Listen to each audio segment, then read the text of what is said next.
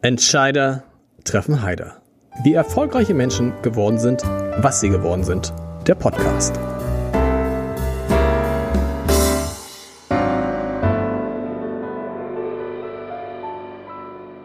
Herzlich willkommen. Mein Name ist Lars Heider und ich habe heute wieder einen Gast nach Sascha, nach Michael und Alexander Otto, den man nicht vorstellen muss, den man niemanden vorstellen muss und ich mache es der Höflichkeit wegen natürlich trotzdem. Er ist Moderator von 3 nach 9, der ältesten deutschen Talkshow. Er ist Chefredakteur der Zeit, er ist Bestsellerautor, er ist Podcaster an der Seite von Florian Illis, Kunstpodcaster und er freut sich darauf, das fand ich am schönsten, wenn das alles mal vorbei sein sollte, die Sau rauszulassen. Und darüber, auch darüber würde ich gern heute mit Giovanni Di Lorenzo sprechen. Ich freue mich sehr, lieber Giovanni, dass du da bist und ich will mich bemühen und es wird mir nicht gelingen, dir Fragen zu stellen, die dir vielleicht so in dieser Formulierung noch nicht gestellt wurden. Das klingt wie eine Drohung. Guten Abend, Lars. ja, ich, ich kann mich an das Zitat übrigens mit der Sau überhaupt nicht erinnern. Also das, aber in welchem Kontext das je gefallen sein soll. sollte. Es war in einem Podcast der Zeit, glaube ich. Es ging um Arbeiten, die hundertste Folge. Ist es falsch zitiert worden von den Kollegen von ich hab, der Zeit? Ich habe ich hab keine Ahnung, auf was sich das bezog. Sinngemäß äh, ging es, glaube ich, darum, dass du gesagt hast, wenn du das alles mal nicht mehr hast, so, hm. wo man sagen muss, Achtung, schon der erste Denkfehler, weil dass du nichts von dem mehr hast, halte ich für ausgeschlossen. Oh, nett, dass du das sagst. Nee, ich halte, wenn ich den Satz gesagt haben sollte, dass ich mir das alles äh, vorbehalte, wenn, wenn alles vorbei ist, wenn ich keine Verpflichtung mehr habe, das klingt ja so, dann äh, lebe ich mal richtig. Das, ähm, der Satz wäre auch total falsch, weil ich ähm, ganz fest davon überzeugt bin, dass äh, es keinen Gegensatz geben muss zwischen Arbeit und Leben. Manchmal mhm. gibt es diesen Gegensatz oder sehr oft vielleicht sogar, wenn man sich mit der Arbeit, die man hat, gar nicht identifizieren kann. Da kann auch niemand äh, richten und urteilen. Das muss jeder für sich selbst beurteilen. Ähm, aber wir haben ja nun mal das Glück, einem Beruf nachgehen zu können, mit dem man sich auch sehr stark identifiziert. Und der ich, ist Teil des Lebens ich glaub, und nicht das, der Gegensatz zum Leben. Jetzt, ich glaube, das war der Zusammenhang. Der Zusammenhang war, du kannst die Sau nicht rauslassen, weil da alle sagen, war das nicht eben Giovanni Di Lorenzo? Ach so, ach so, nein. Das, das kann sein. Das, das war in der Öffentlichkeit sich genau. Äh, vor, ja, total und und auch äh, ich gehe ja äh, berüchtigt dafür, dass ich auch von den Feiern der Zeit immer sehr früh gehe. Weihnachtsfeier oder so, weil da, da ist es vielleicht gefallen, weil man da nichts von dem machen kann und sollte wahrscheinlich auch, was alle anderen Kolleginnen und Kollegen sehr gerne tun bei Feiern. Tanzen. Tanzen, mal einen über den Durst trinken, den einen oder anderen blöden Spruch raushauen. Trinkst, aber du trinkst dann abends, wenn du die Sau rauslässt, trinkst du abends gern mal Wein? Ja, ja sehr, sehr, sehr gerne. Rot, weiß? Rot. Oh, dann laden wir dich auch mal demnächst zu unserem Weinpodcast ein. So was gibt's auch. Meine, es gibt einen Weinpodcast, vier Flaschen. Wir trinken vier gute Flaschen Wein. An einem Abend? An einem Abend. Wir zu zweit? Nein, zu, also jeder kriegt vier Flaschen. Okay. Wir sind zu vier. Zum Probieren, zum Kosten. Zum Probieren, zum aber du kannst sie auch austrinken, wenn du okay. möchtest. Ist das schon mal passiert? Ähm, möchte ich nicht drüber sprechen. Okay. Ich glaube bei Wolfgang Kubicki. Nein, ich weiß es nicht. Also, aber also Fragen, die dir noch nicht gestellt wurden. Ähm, hm? geht bin, los. Bin gespannt. Ich bin auch gespannt. Wir leben ja, wir leben in einer Zeit, wo Chefredakteure nicht mehr so viel schreiben, wo Chefredakteure auch sich eher im Hintergrund halten, wo Chefredakteure oftmals wirken, nicht, doch oft immer öfter wie Manager, wo man teilweise gar nicht weiß bei bestimmten Zeitungen, wer ist da eigentlich gerade Chefredakteur. Das ist bei dir komplett anders. Ich würde sagen, ohne dir schmeicheln zu wollen, dass du wahrscheinlich der bekannteste, nicht nur Chefredakteur, vielleicht sogar auch der bekannteste Journalist bist. No. Bis vor kurzem hätte man noch gesagt, der bekannteste deutsch-italienische Journalist. Da gibt's jetzt natürlich harte Konkurrenz, kommen wir auch noch zu, Markus Lanz. Also, ähm, ja, ne? absolut. Absolut. Deutschland wird im Moment, äh, ich will nicht sagen regiert von zwei deutsch-italienischen Journalisten, aber so ein bisschen gibt dir ganz schön den Ton vor. Ne? Was ich sagen wollte, du hast für dich als Chefredakteur einen anderen Weg gewählt. Ähm, warum? Ich glaube, das habe ich gar nicht gewählt. Das ist ähm, die, die, die Sendung war ja da vor meiner Tätigkeit als ähm, Chefredakteur und ich habe es einfach nicht aufgegeben. Mhm. So und äh, ich war aber in meinem Hauptberuf immer ein Printjournalist. Äh, ich habe ja angefangen, weiß nicht, ob du das noch äh, ver verfolgen konntest, weil du da warst du wahrscheinlich noch ganz klein. äh, mal Jugendfernsehen gemacht. Ähm, in, in München beim Bayerischen Fernsehen. Da. Live aus dem Alabama. Genau, da gab es immer irre viel Ärger und irre viel Trubel. Und da waren wir eine Crew von Moderatorinnen und Moderatoren, die alle entweder beim Hörfunk oder beim Fernsehen geblieben Mhm. sind. Und für mich war aber immer klar, ich möchte, wenn ich mal groß bin, Print machen. Und war ja auch schon als ähm, Autor äh, da tätig. Und äh, insofern war das sehr, für mich sehr bereichernd sehr schön, dass das Fernsehen noch irgendwie da gewesen ist und geblieben ist. Und bei 3 nach 9 in Bremen jetzt auch schon mehr als 32 Jahre, ähm, was ein großes Geschenk ist. Ähm, aber es war nie mein Hauptberuf. Ich, ich wollte schreiben und gestalten bei einer Zeitung. Was irre ist, weil die meisten Leute wollen genau das andere. Die meisten wollen ins Fernsehen, weil, und das ist die nächste Frage nämlich, man als Fernsehjournalist doch viel größeren Einfluss hat, viel mehr Möglichkeiten als als Printjournalist, gerade jetzt. Ich würde, ich weiß nicht, ob das stimmt. Man, weil die Medien eben so unterschiedlich sind. Sie erfüllen andere Funktionen. Ich glaube, dass du beim, äh, beim, beim, bei einer Zeitung, äh, beim Magazin ähm, sehr gut eine Antwort geben kannst auf die Frage, was macht oder sagt jemand? Also ein Politiker, ein Schauspieler, ähm, ein Wissenschaftler ein Unternehmer. Wenn, während die große Qualität des Fernsehens ist, dass du, wenn eine Sendung gelingt, Antwort auf die Frage geben kannst, wie ist jemand? Hm. Und das ist das Spannende am, am Fernsehen. Aber es ist, wenn du so willst, eine Ergänzung und nicht ein, ein ähm, Gegensatz, dass das eine wirkungsvoller ist als das andere. Aber entscheidet nicht für den Wähler zum Beispiel vor allen Dingen, wie der Politiker ist und nicht, was er sagt. Na, ich, wenn die These immer stimmte, ich beklage ja immer wieder auch in Leitartikeln, die ich schreibe, dass äh, so wenige Politiker heute noch so eine so so die Sprache des Volkes kennen, beherrschen ähm, und so wenig Charisma haben. Aber wenn wenn deine These stimmen würde, dann dürfte Olaf Scholz nicht Kanzler sein. Das stimmt. Oder die Leute lieben solche Menschen. In Also die Leute- in bestimmten in Situationen bestimmten- sagen ja. sie vielleicht, äh, ich brauche hier keinen großen Heckmeck, ich will jemand, der mir am ehesten den Eindruck vermittelt, der kann schwere Krisen. Trotzdem, Wolfgang Kubicki hat nicht in einem Wein-Podcast, sondern in einem anderen Podcast hier gesagt, wir machen zu viel Podcast, glaube ich. Er sagt zu Ministern immer, zu Landesministern, die denken, sie sind bekannt, weil sie in der Zeitung stehen. Sagt er, hundertmal, äh, hundertmal in der Zeitung stehen ist wie einmal Markus Lanz. Ist das, nicht, ist, das, ist, das nicht die, ist das nicht die Wahrheit, dass sozusagen hm, die Macht des Fernsehens, die Macht des TVs, insbesondere was die Bekanntmachung von Politikern anbelangt, so viel größer ist als die Macht, die Das andere kann schon Medien sein. haben? Das kann schon sein, aber ähm, das gilt aber auch für Schriftsteller oder Musiker. Ich glaube, wenn du eine neue Platte Ja, rausbringst klar. Oder vor allen Dingen Bücher. Bei Büchern ist es noch ähm, augenfälliger, dass äh, wenn jemand einen guten Auftritt hat, dann bei uns oder in einer anderen großen Talkshow bei Markus Lanz, ähm, dass dann die Bücher sofort in die Bestsellerliste klettern und das äh, haben ähm, und Autoren und Autorinnen diese Möglichkeit nicht haben, die tun sich schwerer. Und Was wenn man- manchmal auch in der Tat ungerecht ist. Und wenn man das überträgt auf Politiker, das heißt, so eine Talkshow hat die Möglichkeit, einen Politiker bekannt zu machen oder nicht. Wäre Karl Lauterbach ohne seine Talkshow-Auftritte, war auch bei euch, war er bei 3 nach 9? Ja, klar. Er Ja, war da, er war ja auch klar. bei uns, ja, ja, klar. Wäre Karl Lauterbach ohne diese Talkshow-Auftritte Gesundheitsminister geworden? Nein. Nein, aber man muss auch sagen, dass äh, nicht nur der Auftritt da war als Selbstzweck, sondern es war auch eine Botschaft da, die offenbar viele Leute beeindruckt hat. Also ganz der der Auftritt Selbst alleine, Olaf Scholz. Der, der Auftritt alleine, äh, glaube ich, macht es am Ende nicht. Denn äh, es gibt ja eine Fernsehprominenz, die sehr hohl ist. Und ich glaube, die ist auch nicht besonders angesehen. Was hat das Fernsehen für dich bedeutet in deiner Karriere? Wir haben es gesagt, 1989, seit 1989 bist du bei 3 nach 9. Seit 18 Jahren, richtig, Chefredakteur der Zeit, im 18. Jahr.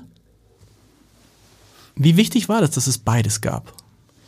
Also ich habe es immer als große Bereicherung, weil als Ergänzung äh, empfunden und ähm, natürlich äh, gibt es eine Unmittelbarkeit ähm, in der Wirkung des Fernsehens, die durch Print nicht herzustellen ist. Und, und äh, von der habe ich auch immer einen groß, aus der habe ich immer einen großen Nutzen gezogen. Also wenn du am Freitagabend bei 3 nach 9 bist und am Samstag ähm, über den Markt läufst, da sprechen die Leute dich sofort an und mhm. sagen, das fand ich, sie sind doch, bei, sind doch da bei, bei der Zeit oder bei, bei 3 nach 9, wissen nicht, was ich ganz furchtbar finde oder den fand ich gut, weil ich glaube, dass das auch eine Chance ist, einen ganz guten Kontakt noch zu behalten mhm. zu Leuten, äh, zu denen ähm, anderswo in den Medien der Kontakt eher abreißt.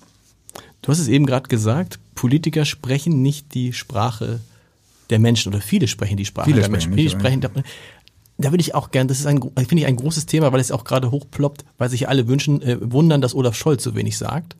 Wo ich mich manchmal frage, Leute, ähm, ihr habt den doch vorher gekannt. Also ist jetzt für dich, also für uns aus Hamburg ist es ja keine Überraschung, dass Olaf Scholz so kommuniziert, wie er kommuniziert. Oder hat hm. dich das jetzt irgendwie überrascht?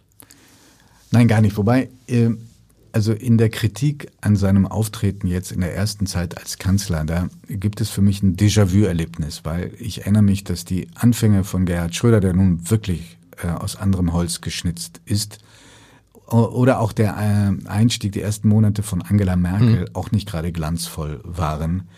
Ich glaube, äh, man braucht ein bisschen, um da reinzuwachsen und auch die richtige Sprache zu finden. Ähm, Olaf Scholz muss auch in dieser Hinsicht ein bisschen aus sich hinauswachsen er muss mehr reden. Aber es nützt doch nichts, wenn er, das hat Nikolaus Blume neu schön gesagt, wenn, er auf, wenn man ihn fragt, Herr Scholz, wie spät es ist, wenn er dann antwortet, es regnet. Also mehr reden, er muss ja auch auf die Fragen antworten. Mhm. Und es wird ja, ich weiß nicht, wie du ihn in Interviews erlebt hast, aber meine Erfahrung in Interviews ist, dass er offensichtlich andere Fragen hört als die, die man ihm gestellt hat. Weil die Antworten passen in der Regel nicht zu den Fragen. Oder frage ich einfach so schlecht? Also das ist jetzt echt Phishing, ja. Äh, nein, du fragst natürlich nicht äh, schlecht. Ich glaube, dass er sehr interessiert ist an der Sache. Mhm. Und dieses Brimborium, zu dem wir dann manchmal neigen im, im medialen Betrieb, ähm, eher überflüssig findet, um es ganz höflich ja. auszudrücken. Aber die Fähigkeit, mit Menschen zu reden, ja, die ist, bleibt meines Erachtens grundlegend für erfolgreiche Politik. Ähm, denn was bedeutet es, wenn sozusagen die, die ähm, auf der richtigen Seite äh, stehen, wenn die nicht mehr richtig kommunizieren können? Bedeutet, dass man das Feld weit öffnet für Menschen, die verheerenden Schaden anrichten genau. können. Und ähm, insofern finde ich, dass das Charisma und, und rhetorische Begabung, wenn sie verantwortungsvoll dann ähm, eingesetzt wird, etwas ist, was ich äh, sehr vermisse und mir in einem stärkeren Maße wünsche, als es im Moment anzutreffen ist. Und dann gibt es immer die Kritik von Politikern, von Politikern und Politikern, die sagen, na ja, ihr züchtet, ihr Medien züchtet das aber auch heran, weil ihr habt euch daran gewöhnt, euch mit Phrasen abzufinden. Ihr fragt nicht hart nach. Und ehrlich gesagt, ganz falsch ist das nicht. Bei nee. sehr komplexen Zusammenhängen denkt man oft, komm, lass ihn das durchgehen. Er hat zwar gar nichts gesagt, aber. Nein, auch, auch Politik in, in Machtkämpfen zu erzählen mhm. oder in, ja, so als, als äh, kleine ähm, äh, Machtkampfstory, ja. Das, äh, daran sind wir sicherlich mit Schuld. Und eine andere äh, Verantwortung haben wir auch und Schuld, da würde ich wirklich, da passt das Wort Schuld vielleicht besser als zu den anderen Beispielen. Jeder falsche Satz, nein, jedes falsche Wort mhm. äh, kann schon zu einer unglaublichen Belastung werden für eine Politikerin und Politiker. Und dann fangen die natürlich an, auf Autopilot äh, zu schalten und das zu sagen, was absolut unverdächtig ist. Das heißt, mit anderen Worten, sollten wir uns mal zurücknehmen, wenn mal einer was sagt, was nicht so ja und sagen und nicht und nicht jedes Mal, Sie haben doch damals ist so ähnlich ja. wie mit dem können Sie ausschließen. Ich finde, es müsste fast ein Verbot geben für Journalisten diese Frage zu stellen, mhm. weil wir wissen doch, niemand kann irgend also wenn du mich jetzt fragst, Lars, kannst du ausschließen, dass gleich die Decke auf uns fällt? Dann habe ich übrigens mal erlebt, dass Tatsächlich? Äh, ein Chefredakteur von den ich mal hatte bei der Süddeutschen. Dem ist die Decke auf den Kopf gefallen? Dem ist in der Nacht von Samstag auf Sonntag ist über seinem Schreibtisch äh, hat sich ein Loch aufgetan und da ist eine schwere Platte auf seinen Schreibtisch gefallen. Meinem Schwiegervater, der war Arzt, das ist nicht gelogen, der saß in der Kaffeepause in der Küche und dem ist die Frau von oben auf den Küchentisch gefallen. Ist nicht wahr? Ja. Und war dann so panisch, dass sie, wo sie sich irgendwie schwer verletzt hatte, also verletzt hatte, rausgelaufen ist und nicht wieder.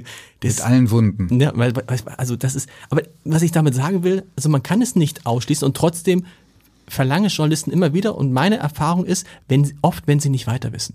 Wenn sie nicht weiter wissen, wenn sie keine kluge Frage haben, dann sagen sie, können sie das und das ausschließen. Wohl wissen, dass es nicht geht. Ja, wobei auch hier, es gibt diese Art der Befragung ähm, und es gibt Kolleginnen und Kollegen, die es nach wie vor sehr gut machen. Auch mit Menschen, Politikern, die echt harte Brocken sind. Wer ist für dich der härteste Brocken? Ich fand äh, Angela Merkel zu interviewen wirklich schwierig, weil Warum? man hat es dann in die, die Zeit war ja immer relativ knapp bemessen. Halbe. Stunde? Also 60, 70 Minuten Oh. habe ich schon geschafft. Wow. Ähm, und dann hat man ihr mühsam was äh, rausgelockt und das wurde dann vom ganzen Apparat dann ähm, äh, platt gesch ge geschliffen. Ähm, das war schwierig, dabei ist das eine äh, äußerst geistreiche und intelligent ist sie ja sowieso. Also es war eigentlich kann man mit ihr ganz wunderbar reden, aber eben nicht im Interview.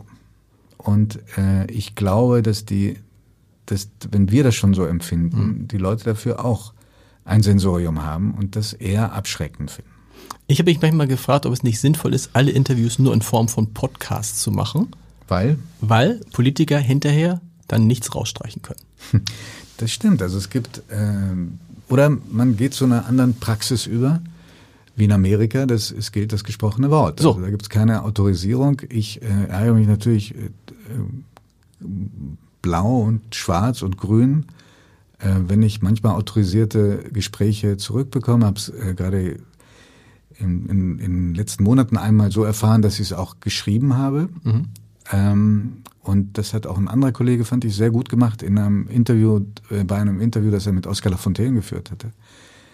Ähm, aber ich muss auf der anderen Seite zugeben, wenn ich selber interviewt werde, lege ich selber Wert drauf, es nochmal zu autorisieren, weil die ähm, jedes falsch gesetzte Wort eben dich wochenlang beschäftigt halten kann.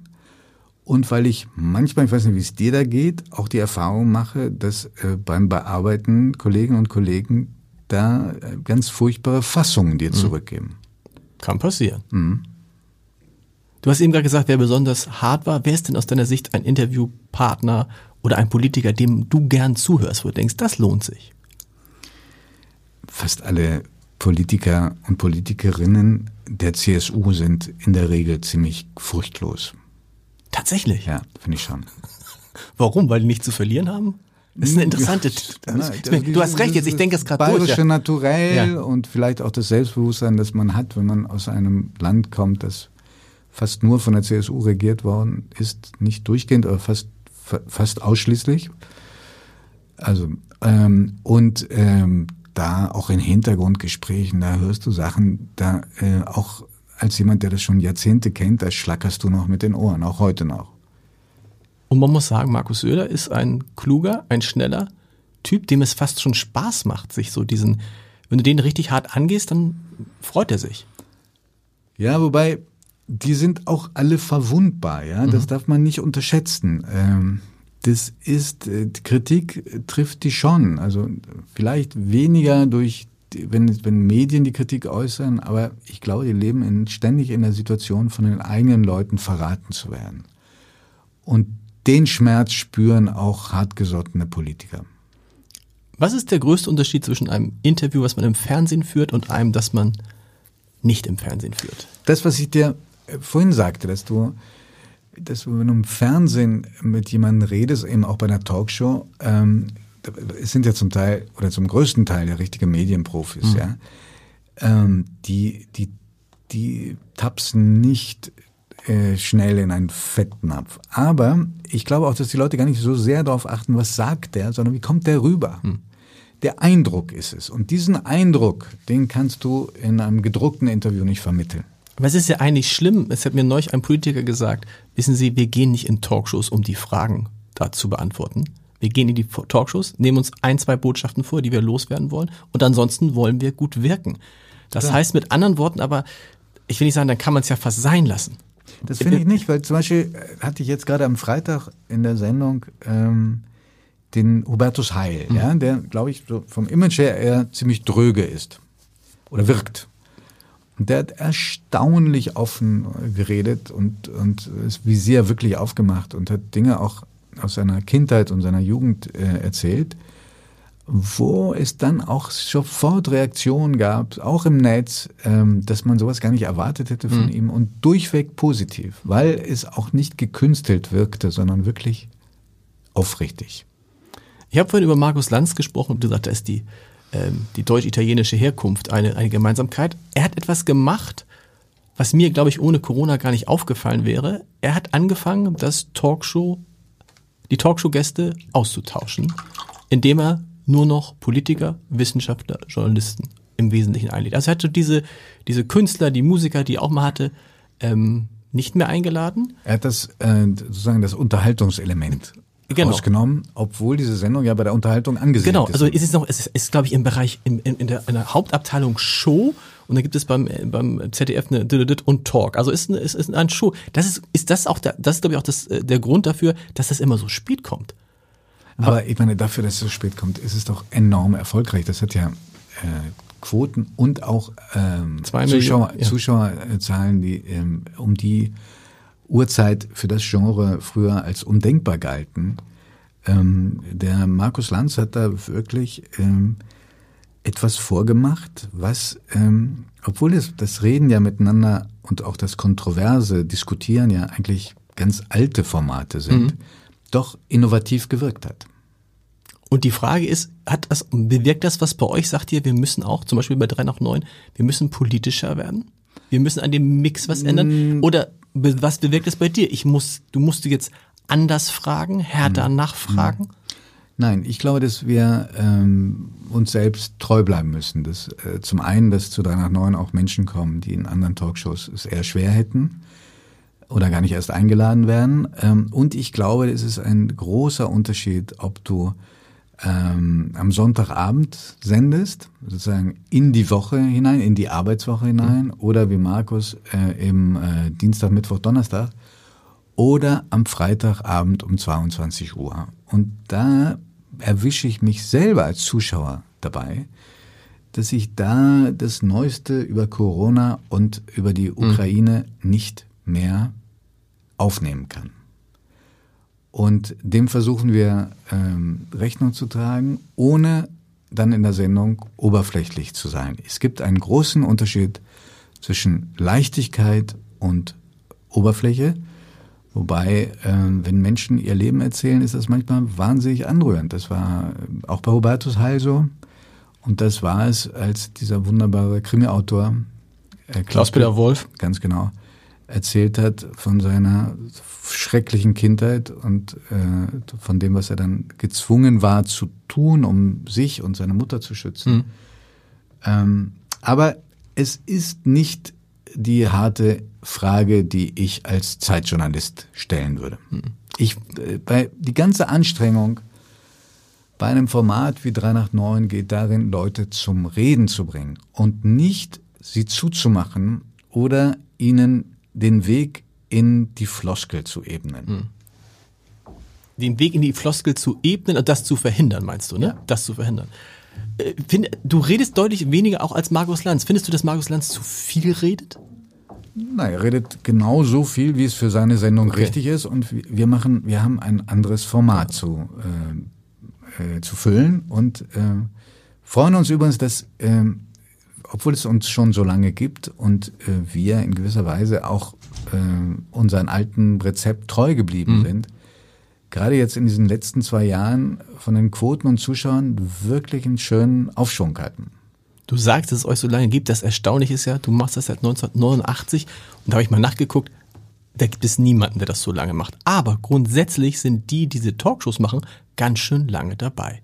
Maybrit Illner seit über 20 Jahren, Anne Will seit über 20 Jahren, Markus Lanz Mit auch. Unterbrechung bei Anne allerdings. Ja, ja, na, ja, jein, jein mit Unterbrechung, jein, weil sie hat ja zwischendurch auf, auf dem Platz hatte sie die Unterbrechung, Ja. aber die Sendung gab es ja weiter. Ach so, ja, ja, die, die Sendung, Sendung, gab ja, es ja, ja, weiter. Äh, auch Markus Lanz jetzt schon, das glaubt man ja gar nicht, seit 12 oder 13 Jahren. Und dann frage ich mich, wieso äh, so vergleichbar mit anderen wichtigen herausgehobenen Positionen in den Medien, da wird viel mehr durchgewechselt. Warum sind denn die Talkshow-Moderatoren so lange? Weil man, wenn man einen gefunden hat, dann behält man den? Weil irgendwann geht ihr alle in Ruhestand und dann haben wir keinen mehr. Das, okay. Also es wachsen ja auch immer wieder gute nach. Ähm, Aber wer ist denn gerade aktuell so, ein- so ein junger, der eine junge Talkshow macht? Da ist schon Markus Lanz der Jüngste. das stimmt, aber ich finde zum Beispiel bei, beim ZDF ist äh, Dunja Hayali nachgewachsen. Ähm, und ich glaube, dass das ähm, Fernsehen eben und, und äh, ich finde, es gibt eben, darüber reden wir ja gar nicht, aber im Netz gibt es doch Leute, die sehr erfolgreiche Formate machen, ähm, die sehr jung sind und äh, enormen Erfolg haben. Das ist ja auch eine Art Talkshow. Ja. Nur eben für eine andere Zielgruppe. Also da wächst immer was nach und das ist auch was Gutes. Also denk nur an Rezo, Ja. den ich äh, sehr, den ich vor gar nicht so langer Zeit auch persönlich kennengelernt habe, lange geredet habe, lange einen Abend verbracht miteinander und ähm, den ich sehr, sehr faszinierend fand. Ähm, aber Fernsehen ist natürlich auch immer der Appell an das kollektive Gedächtnis. Ähm, und Das ist der Punkt, glaube ich. ich glaube Genau. schon. Und ja. da, da eine gewisse Beständigkeit hilft es. Und aber im Übrigen, wenn wir das jetzt auf andere Bereiche äh, übertragen, ich finde auch nicht, und das ist jetzt nicht eine Legitimation meiner langen Amtszeit, ich finde auch nicht, dass Medien, Zeitungen, Magazine vor allen Dingen so wahnsinnig äh, Ertrag davon haben, tollen Ertrag davon haben, dass sie ständig ihre Chefredakteure Ja. auswe oder Chefredakteurin ähm, auswechseln. Im Ergebnis ähm, gibt es doch Titel im Moment, äh, auch große, wo kein Leser, kein Abonnent mehr weiß, wer führt das eigentlich jetzt. So, ja. Und ich glaube nicht, dass das den Medien nützt. Ich finde es immer, kann man gut am FC Bayern München sehen, dass die Hönes und Rummenigge so lange hatten, hat dem FC Bayern München nicht geschadet, während man, wenn man sich das Personal von, äh, von du kannst das Mikro übrigens auch ranziehen.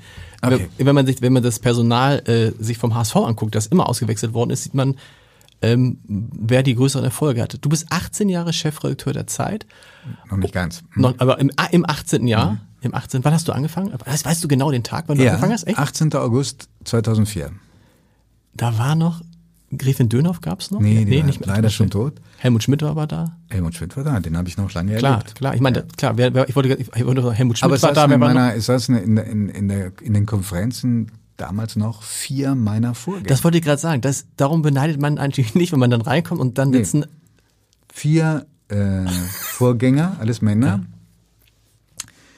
die äh, natürlich da auch nicht immer nur sitzen, um dir zu applaudieren. Ja? Also es war lustig, weil in der ersten Zeit, äh, wenn ich dann Treffen hatte, mit, gerade mit Politikern Ja. oder Politikern, das erste Wissen, was die wissen wollten, war es, wie ist das, wenn da vier sitzen? Für mich wäre das der absolute Albtraum. Wir haben das, glaube ich, ganz gut gemacht und äh, jetzt sitzt ab und zu noch Josef Joffe äh, in Konferenzen und manchmal, darüber freue ich mich äh, besonders, sitzt auch Theo Sommer mit seinen 91 Jahren da. Sitzt du auch mit 91 dann als Herausgeber da mal eines Tages? Nein, ganz sicher nicht. Aber äh, ich finde, Ted Sommer ist eine absolut bestrickende Persönlichkeit. Aber warum sagst du das ganz sicher nicht? Ich würde da, ich würde das, also Nee. wenn du eine, ich, Nein, ich weiß, weißt du, es, es, hat- es hat sich auch, glaube ich, der, der Herausgeber, der, der, der den seinen Nachfolgern als Chefredakteur ähm, dann äh, Briefe schreibt. Wie das früher auch bei der Zeit der Fall war. Ja, man saß Tür an Tür, man schrieb sich dann lange Briefe, was alles schief läuft im Blatt. Dafür hat kein Mensch mehr die Zeit und auch nicht mehr das Verständnis. Und ähm, Helmut Schmidt als Herausgeber war, glaube ich, ähm, wirklich ein Geschenk für alle. Aber der hat sich auch nie ins Tagesgeschäft eingemischt. trotzdem dachte ich jetzt, dass du auch so lange bei der Zeit jetzt geblieben bist und wahrscheinlicher bleiben wirst. Das hab nicht alleine ich zu entscheiden. Aber, wenn du, wenn, vielleicht so, weil ich dachte, dass du dann hinterher sagst, da kann ich dann auch Herausgeber sein. Wobei hinterher, was heißt das eigentlich? Es gibt ja nicht ein, es gibt ja nicht ein Renteneintrittsalter für den Chefredakteur der ich, Zeit. also ganz ehrlich, ich habe über alles Mögliche nachgedacht, aber also über Herausgeber. äh, Position, eine Herausgeberposition bei der Zeit habe ich noch nie nachgedacht. Okay. habe dazu deswegen auch keine Meinung. Ähm, aber ich bin ja ähm, Herausgeber und das mache ich wirklich von Herzen gerne. Vom Tagesspiegel. Herausgeber des Tagesspiegel, Ja. wo ich auch Chefredakteur war. Und die, dieses Blatt habe ich sehr lieb. Du hast in diesen 18 Jahren das eine oder andere Angebot gekriegt, was anderes zu machen. Warum hast du nie, warst oder andersrum, warst du mal kurz davor? Hattest ja, du, total. ja, ja, ja. mit, mit so Vertrag lag schon da und Naja, ich, wo du gedanklich schon auf der anderen Seite warst. Ja. Okay. Das doch, das ist ähm, dreimal jetzt vorgekommen. du ja. warst dreimal gedanklich auf der anderen Seite. Ja, bei anderen Sachen war es eh klar, dass nee, aber ähm, es gab mal, es gab, gab drei Angebote, wo ich wirklich mich gequält habe mit der Entscheidung. Und dreimal hat die Zeit gewonnen. Warum?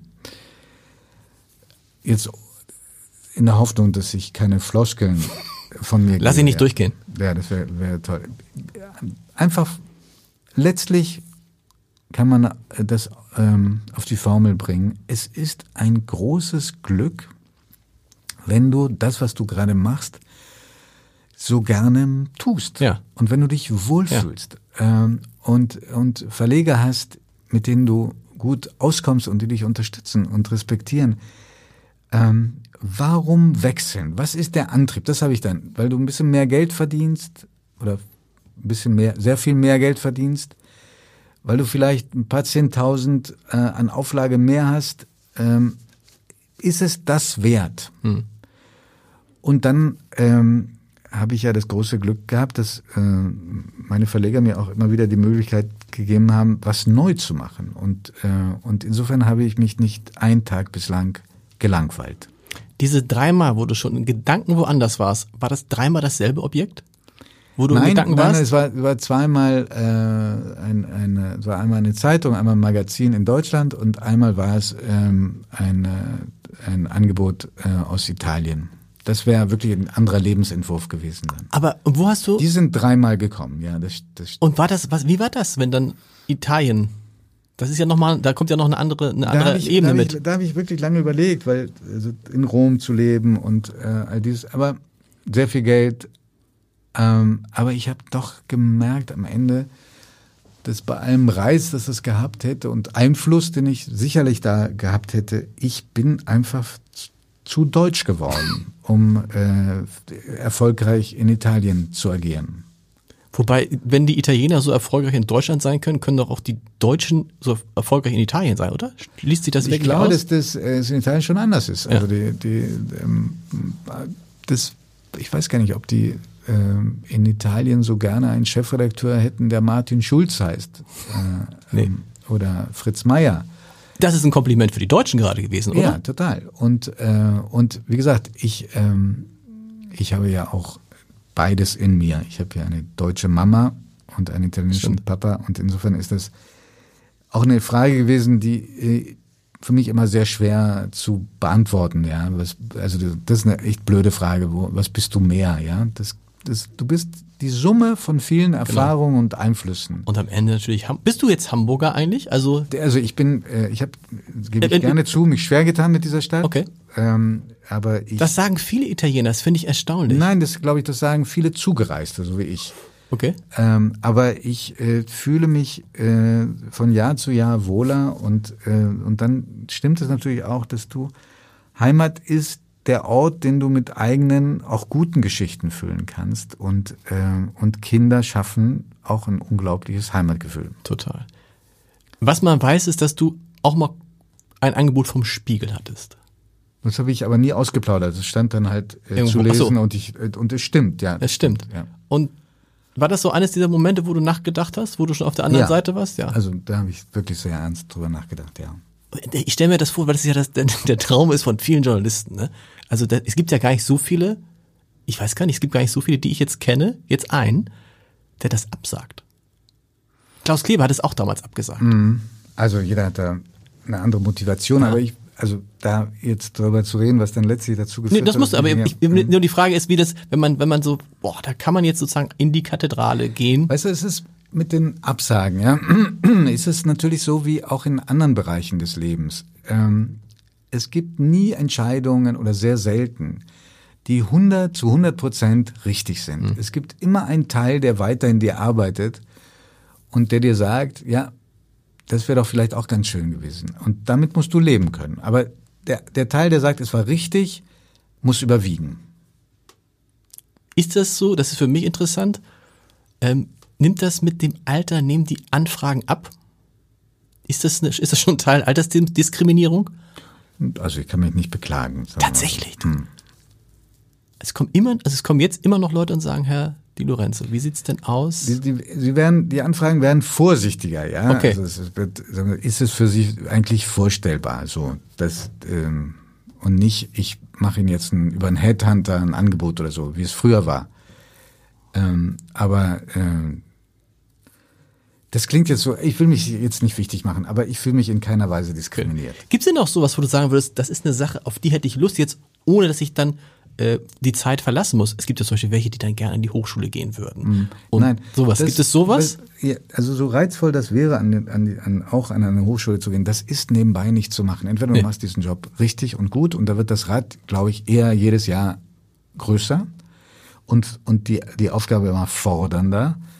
Ähm, oder ähm, du, du, machst, äh, du machst noch vieles nebenher, was früher, glaube ich, bei Chefredakteuren durchaus üblich war. Auch lange Dienstreisen, ja. vier Wochen China oder mal ein Auto testen. Die UdSSR ja. oder so. Das ist undenkbar. Das ist die längste Dienstreise, die ich in äh, acht Jahren gemacht, äh, in acht, fast 18 Jahren gemacht habe, war acht Tage China. Und das ist die absolute Ausnahme von jeder Regel gewesen. Wenn ich nicht im Urlaub bin, bin ich jeden Tag in der Redaktion. Und jeden. zwar jeden Tag. Und zwar. Also wir reden auch Sonnabend und Sonntag? Äh, manchmal auch Sonntag und Samstag, aber äh, ich bin jedenfalls mit der Zeitung beschäftigt, auch am ja. Samstag und am Sonntag. Was du auch gemacht hast, das würde mich interessieren, hast du es aus eigenem Antrieb gemacht? Du bist Pod Podcaster geworden.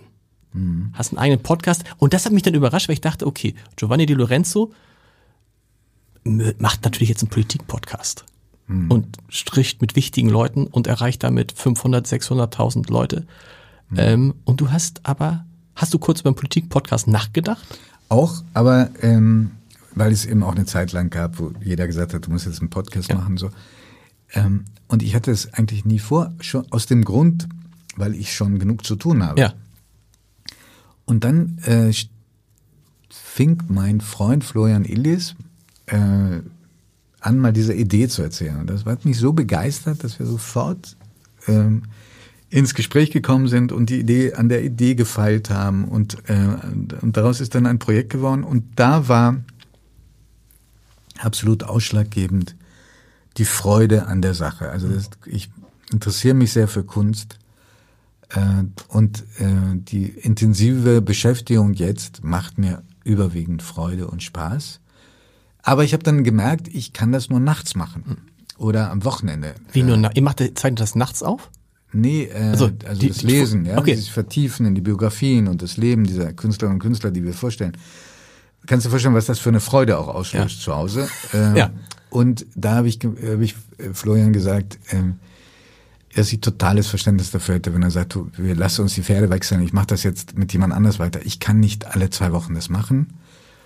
Und er hat dann aber sich darauf eingelassen, äh, zu meiner großen Freude, dass wir das jetzt alle vier Wochen machen. Und das ist zu verkraften. Okay. Aber ausschlaggebend war, ich wollte einfach mal was machen, was irgendwie in gewisser Weise sonst nicht äh, nichts mit meinem Beruf zu tun hat. Weil du bist ja, das muss man sagen, wie gemacht eigentlich für einen Podcast. Also warum? Stimme, Argumente, ja. Sprache. Also ist die Frage, die, die Frage stellt sich auch für dich, wo ist Giovanni Di Lorenzo für die Marken, für die er tätig ist, eigentlich am effektivsten? Hm. Also ist die Frage, glaube, beim, Gestalt, ist es, beim Gestalten der Zeit. Tatsächlich. Das ist äh, meine Hauptaufgabe, das, das frisst die äh, auch. Äh, aber gibt's da nicht welche? Aber auf. gibt's da nicht welche, die es so genauso gut könnten, aber nicht so gut zum Beispiel wie du TV-Auftritte machen, äh, in Talkshows gehen, äh, Podcasts machen, repräsentieren. Ich, ich, ich weiß, bestimmt gibt es irgendjemand, der das auch gut machen würde, aber das ist nun mal meine Aufgabe. Dafür werde ich bezahlt, ist die Zeit zu leiten, mhm. zu orchestrieren und vor allen Dingen diesem Blatt jede Woche einen eigenen Sound zu geben. Mhm. Ja, das ist so wie ein DJ, der an den Reglern äh, sitzt und ähm, und guckt, wie die Mischung ist und wann welcher Einsatz kommt. Und ich mache auch, wenn ich nicht in Ferien bin, jede Produktion selber, äh, delegiere das nicht. Ähm, und ähm, das ist meine Aufgabe und Berufung in jeder Hinsicht. Und es macht dir offensichtlich auch am meisten Spaß. Ja, wobei auch das ist eine Illusion, dass die alle Spaß machen Nein. muss. Wo gibt's denn das? Klar, das- Also aber- auch obszön gegenüber anderen Leuten, die äh, Jobs haben, die manchmal sehr, sehr mühselig sind. Auch bei mir gibt es Dinge, die mir nicht Freude machen, Mhm. aber es überwiegt doch ähm, auch die, die, die Freude und vor allen Dingen, dass ich einen Sinn in meiner Arbeit erkennen kann. Das finde ich ist das größte Geschenk. Ich würde mit dir gerne noch über etwas sprechen, ähm, weil ich immer wieder daran denken muss und die Frage sich für viele von Journalisten stellt, das ist dieses, was man äh, False Balance nennt. Das hast du mal mit Jan Böhmermann und wieder Markus Lanz im Michel besprochen, nämlich die Frage, Ich erinnere mich gut. ja, Markus Lanz war krank oder ganz dolle krank oder nicht, also außer der als hätte er 40 Grad Fieber Echt? damals. Ja, also er Das hat wirkte, er mir gar nicht erzählt. Oh, siehst du, aber.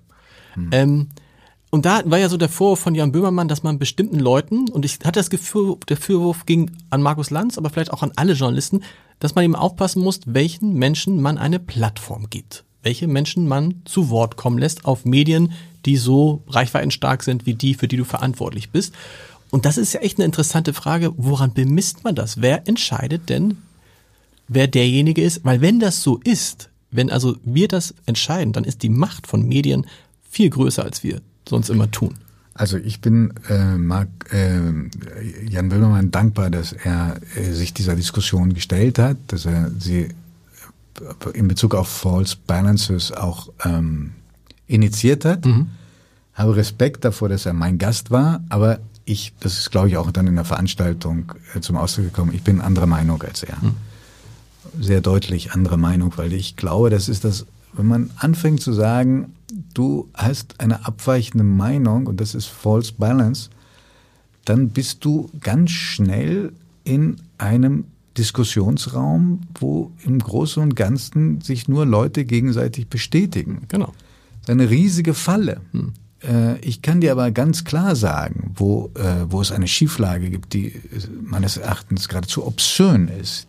Ich, in Italien gab es jetzt, jetzt eine ganz lange Strecke von Talkshows, wo entsetzlich blöde äh, sogenannte No-Vax-Anhänger die krudesten Theorien verbreiten konnten, neben hochseriösen Medizinern, die gar nicht, die gar nicht der Situation gar nicht gewachsen waren. Und das hat man nur getan, weil Krawall äh, eben Quote äh, generiert hat und weil das vielleicht auch unterhaltsam war. Aber das ist False Balance. Aber es ist doch nicht, äh, man kann doch nicht Markus Lanz äh, vorwerfen, dass man, dass er auch einen Henrik Streeck. oder einen Alexander Kek oder der übrigens, auch wenn Sie das im Rückblick sich anschauen, alle haben sich mal geirrt, aber Ja. äh, Kekule lag erstaunlich oft äh, richtig. Was überhaupt nicht zu bestreiten, das bestreitet auch, äh, auch ähm, der auch von mir sehr geschätzte äh, Christian Drosten nicht. Ja. Ähm, und ähm, ähm, da schon zu sagen, weil du wie Streeck zum Beispiel der Meinung bist, äh, das hat er sehr früh gesagt, vielleicht zu früh, falscher Zeitpunkt, äh, wir müssen lernen, mit dem Virus zu leben, dass er dann keine Bühne, keine öffentlich-rechtliche mehr kriegen soll, das finde ich wahnsinnig gefährlich. Und das ist fä- fällt zusammen mit einer Entwicklung, die mir ohnehin Sorgen macht, nämlich dass wir viel zu schnell, auch getrieben von den sozialen Medien, Leute, um jetzt ein anderes Wort noch in den Mund zu nehmen, das sehr populär ist, framen. Äh, wir, wir, wir brandmarken dich als links oder als rechts, ähm, als Querdenker oder äh, als, äh, äh, als jemand, der besonders staatstreu ist und äh, alles äh, Sprachrohr der, der, der Bundesregierung ist. Ähm, und durch das Framen entledigst du dich der Aufgabe, dich mit dem Argument des anderen ist es, auseinanderzusetzen. Ich möchte aber das, das Argument interessieren. Man macht es sich dann sehr einfach, wenn man Sehr dem nicht weißt ein... und genau. ist, du, man muss sich auch der Tatsache stellen, dass manchmal Leute, mit denen du politisch überhaupt nichts zu tun haben, ein richtiges Argument haben können. Und das sozusagen gleich wegzudrängen und jeden Halbsatz, wie gesagt, da sind wir am Anfang unseres Gesprächs wieder, ähm, jeder Halbsatz wird dann skandalisiert, aus dem Zusammenhang rausgerissen. Das ist einfach für die öffentliche Debatte einfach nur furchtbar und es ist, wir, wir denken, das ist die Öffentlichkeit. Mhm. Es sind ganz kleine Gruppen mit sehr großer Kampagnenbegabung und dazwischen ist eine riesige Mensche, Menge von Menschen, die eigentlich sehr vernünftig sind und die, wenn sie diese Debatten mitbekommen, überhaupt, wenn sie sie mitbekommen, ja, einfach nur noch den Kopf schütteln. Gilt auch fürs Gendern? Das ist, wir gendern bei der Zeit auch nach langen Diskussionen, wenn auch in sehr vorsichtiger ja. Form. Ähm, das gilt auch für das Gendern. Das ist eine Debatte, die in gewissen Kreisen eine große Rolle spielt, aber bestimmt nicht bei dem Gros der Leser des Stern, des Hamburger Abendblatts äh, oder auch der Zeit. Wie reagieren die Leute der Zeit, die Leser, der Leserin der Zeit? Die, also oft, sagen wir mal, auf einen Brief der oder eine Mail, die das Gendern äh, stärkerem Ausmaß äh, sich wünscht, kommen neun, die sich so. striktens, äh, strengstens dagegen verwahren. Ähm, und äh, ich finde, dass wir da einen Weg wählen müssen, der Sprache nicht zementiert. Sprache ist ein fluider Prozess, ähm, aber ähm, nicht die Leute, von denen wir abhängen, nämlich unsere Leserinnen und Leser, die viel Geld äh, in die Hand nehmen, um die Zeit zu lesen, von Kopf stoßen. Wenn wir über die Gäste sprechen, ihr habt Gibt es bei 3 nach 9 oder bei der Zeit, gibt es Gäste, wo du sagst, die laden... Also beim ja. Gendern stört mich okay. gar nicht mal die Tatsache, dass man sich um Inklusion bemüht, ja. sondern wie man Leute dann wieder brandet, framed, die sagen, nee, ich finde das Gender genau. nicht richtig. Dann sind das Leute, die, die irgendwie rassistisch sind oder äh, frauenfeindlich oder so. Sofort ist man dann mit, vor allen Dingen, vor allen Dingen frauenfeindlich oder äh, Transsexuelle geringschätzen und so. Und dass diese Belegung mhm. stattfindet, das finde ich das, äh, das eigentlich Schlimme. Das, das, die Diskussion über das Gendern, dafür bin ich offen. Und du bist auch offen dafür, Menschen einzuladen, die andere nicht einladen würden. Ja, aber auch da oder? gibt es natürlich Ganz bewusst. Grenzen. Auch da gibt es Grenzen. Äh, es gibt äh, also es gibt auch Meinungen, die ich bei der Zeit nicht haben möchte. Ja. Und es gibt manchmal auch grenzwertige Meinungen, die wir dann veröffentlicht haben, wo wir sagen, vielleicht hätte das nicht sein müssen. Aber sozusagen. Aber die Frage, wenn man den leicht davon hm. darauf äh, verzichten auf eine Auseinandersetzung, aus äh, Furcht, dass man sich einen Shitstorm einhandelt oder so. Ähm, weißt du, ich finde das nicht nur für die, für die Diskussionskultur problematisch. Ich finde, dass Blätter, die sich äh, so sehr auf eine Linie festlegen oder Medien auch weniger spannend sind. Mhm. Und äh, wir haben ja, du, du, du hast bestimmt bemerkt, dass ich jetzt diese, diesen Podcast mit dir nicht dazu missbraucht habe, irgendwie Werbung zu machen für die Zeit. Ähm, aber wir haben ja, das ist ja ein kleines Wunder, in diesen zwei Jahren ungemein zugelegt an mhm. Auflage und was niemand erwartet hätte. Und wir haben auch untersucht, warum. Und einer der Hauptgründe ist, die Leute sagen, bei euch gibt's Meinungsvielfalt. Das ist doch ein Wert. Du kannst dich doch nur in der Konfrontation mit unterschiedlichen Meinungen kannst du dir doch nur eine eigene gute Bild. Das heißt, du musst bewusst auch Sachen machen, wo du vielleicht, wo die, die Redaktion sagt, um Gottes Willen. Es gibt auch Leitartikel immer wieder, wo ich sage, um Gottes Willen, das ist, ich denke genau das Gegenteil und trotzdem redigiere ich das und äh, nehme das aus voller Überzeugung ins Blatt, hm. weil es nicht ähm, auch nicht meine Meinung sein muss. Ich muss Parameter äh, beachten. Es, wie gesagt, es gibt Meinungen, die haben bei uns nichts zu suchen. Klar. Ähm, aber ähm, das ist, dass es nicht lebendige Auseinandersetzungen geben muss und auch Konflikte in der Zeit. Wir machen die ja immer transparent. Wir waren in der Flüchtlingskrise nun wirklich sehr unterschiedlicher Meinung in der Redaktion. Wir haben das nicht versucht, ich habe das nicht versucht zu unterdrücken, sondern du hast dann sehr unterschiedliche Standpunkte kennengelernt und das Gros der Leser hat das sehr honoriert. Wonach entscheidest du, welche Interviews du selber führst? Du, das ist reines Interesse. Also mir ist mal aufgefallen bei Christian Drosten zum Beispiel. Mhm. Das war dann auch ein, täusche das oder was, ein besonders langes Interview? Nee, nee, nee, nee. Die, also das gebe ich gerne zu, die sind immer ziemlich lang, die Sachen, die ich dann äh, ins Blatt hebe oder Das ist immer praktisch, ne, wenn man selber entscheiden ja, kann. Ja, wobei, wobei, ganz ehrlich, wenn, wenn, äh, wenn meine Kolleginnen und Kollegen sagen, nee, dann äh, das ist zu lang oder das ist kein gutes Interview, ich würde sofort äh, die Segel streichen und sagen, ich habe da keinen richtig objektiven äh, Blick drauf. Okay. Kein, oder zumindest keinen nüchternen. Und, äh, und dann sind die, die Leserinnen und Leser bei uns in der Redaktion immer im Recht. Aber ich fand dieses Drosten-Interview, das war lang, aber es war auch spannend. Ähm, und hast du dann irgendwie in der Konferenz ist dann so, wir müssten mal ein Interview mit Drosten machen und dann sagst du, mach ich.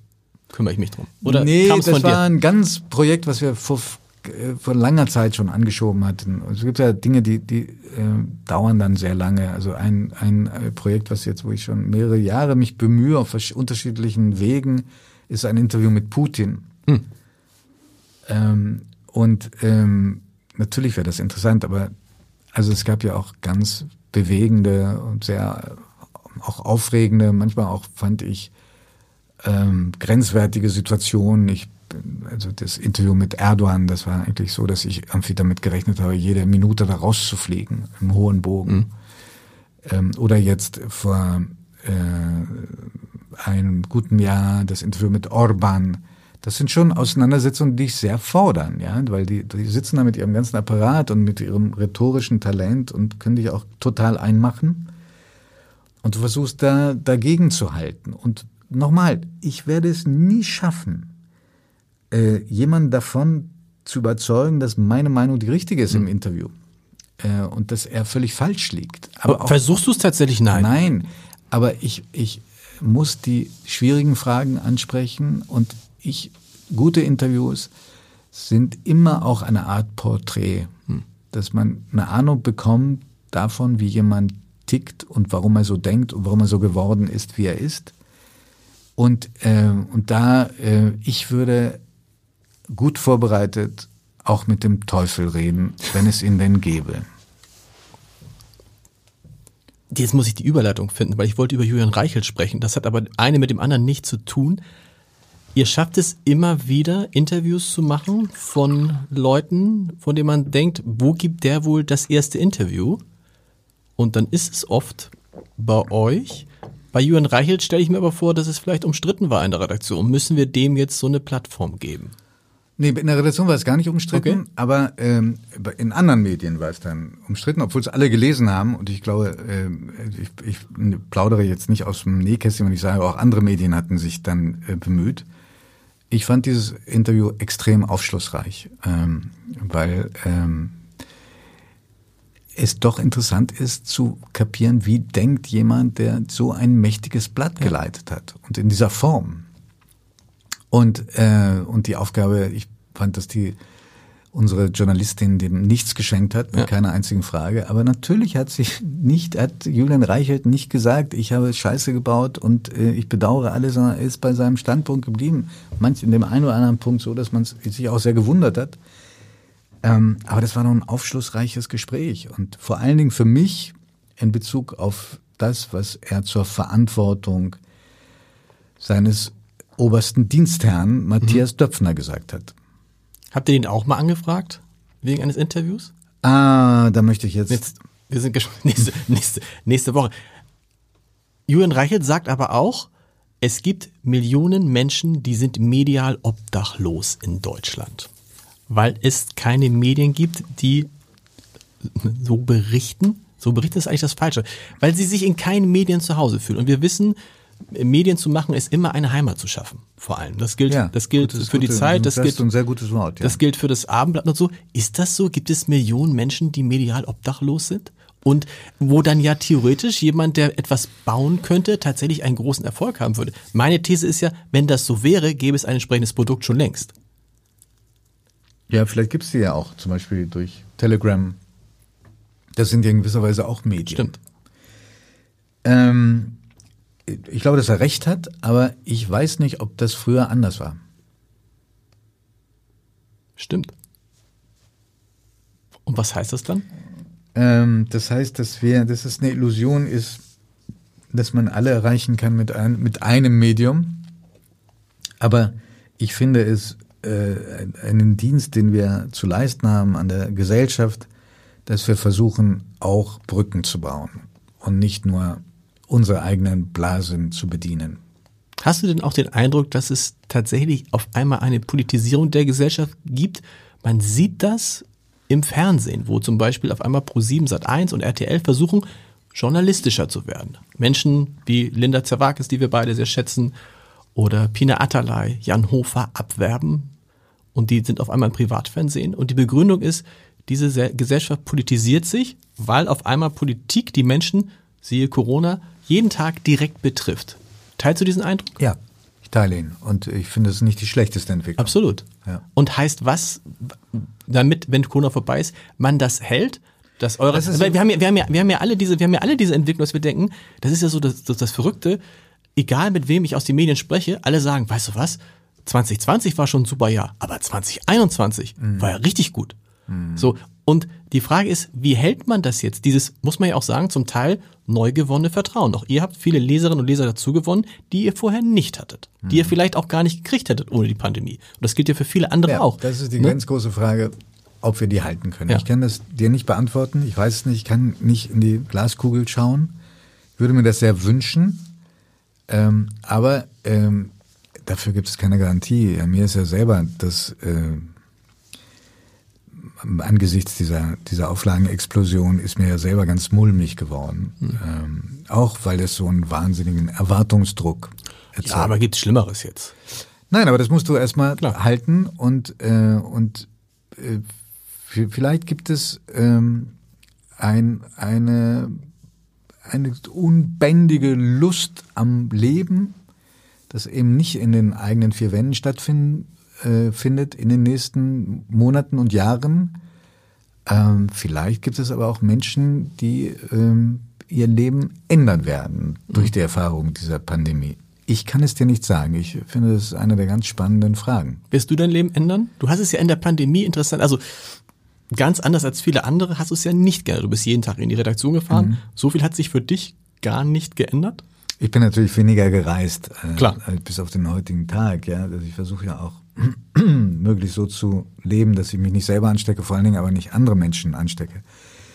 Äh, das ist schon eine große Änderung äh, des Lebens.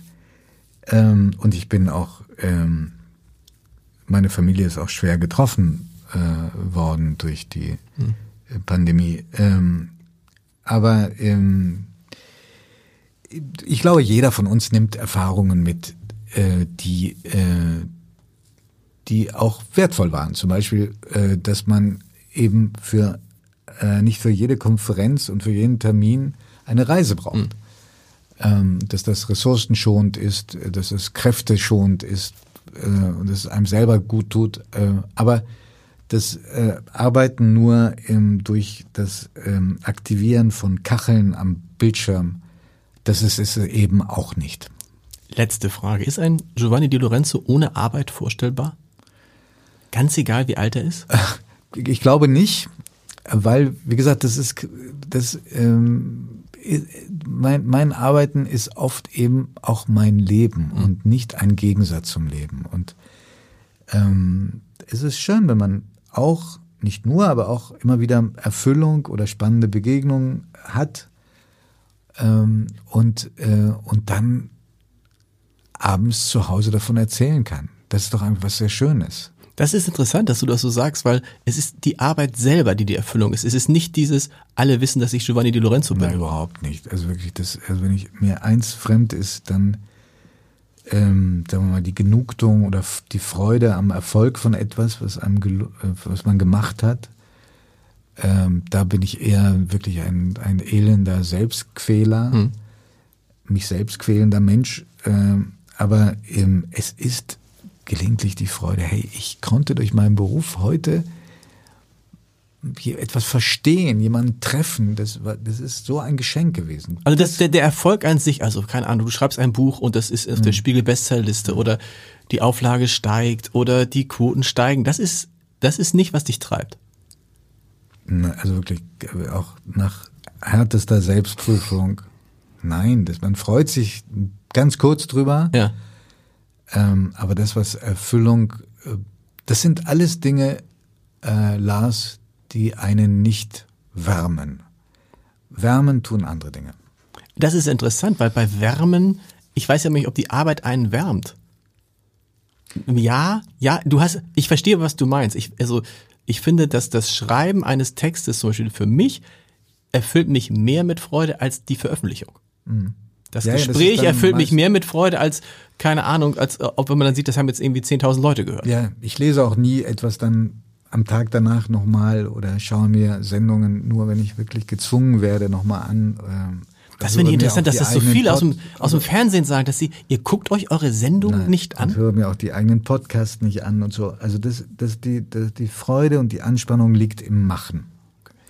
In dem Moment, wo man es macht. Und da ist sehr viel Erfüllung da ist. Aber nicht dann, dass ich das Ergebnis anschauen.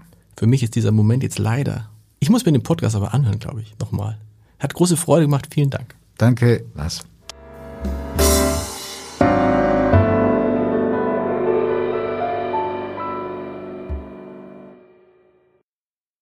Weitere Podcasts vom Hamburger Abendblatt finden Sie auf abendblatt.de slash podcast.